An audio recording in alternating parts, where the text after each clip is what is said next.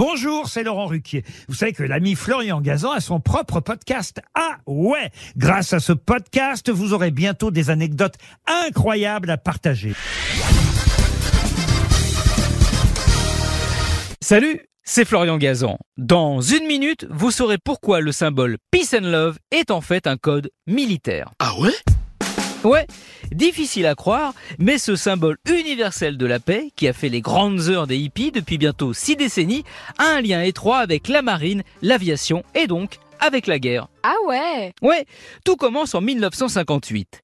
À l'époque, le débat sur l'énergie nucléaire bat son plein. Le monde entier a encore en tête les images du Japon ravagé par les bombes atomiques américaines. En Angleterre, un groupe de militants de la paix manifeste pour attirer l'attention sur la montée en puissance des armes nucléaires. Parmi les membres de ce mouvement, il y a Gerald Oldham, un artiste graphiste franco-britannique. Il a alors l'idée d'un symbole simple mais efficace pour cette noble cause. Un cercle avec une intersection de trois lignes à l'intérieur. Beaucoup de gens ont spéculé sur la signification de ce symbole. Les plus religieux y voient un Christ sur la croix avec les bras cassés, d'autres y distinguent la mort et le désespoir.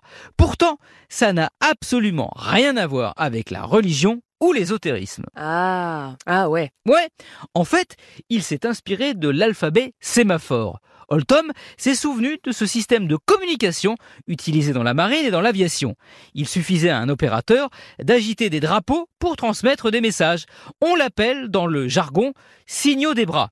Quel rapport avec Peace Eh bien, figurez-vous que les lignes à l'intérieur du cercle sont en réalité des lettres, un N et un D qui signifie Nuclear Disarmament, en français, désarmement nucléaire. Pour faire simple, le N, on abaisse les deux bras, tandis que le D est symbolisé par la barre verticale, un bras levé, l'autre baissé. Vous fusionnez ces deux gestes et vous obtenez le Peace and Love, le célèbre symbole pacifiste qui sera ensuite adopté par le mouvement hippie dans les années 60, qui à leur tour engendreront cette phrase mythique Faites l'amour, pas la guerre ce qui est plutôt une bonne idée, même si parfois l'amour, au bout d'un moment, eh ben, c'est la guerre. Merci d'avoir écouté cet épisode de la très Peace and Love. Retrouvez tous les épisodes sur l'application RTL et sur toutes les plateformes partenaires. N'hésitez pas à nous mettre plein d'étoiles et à vous abonner. À très vite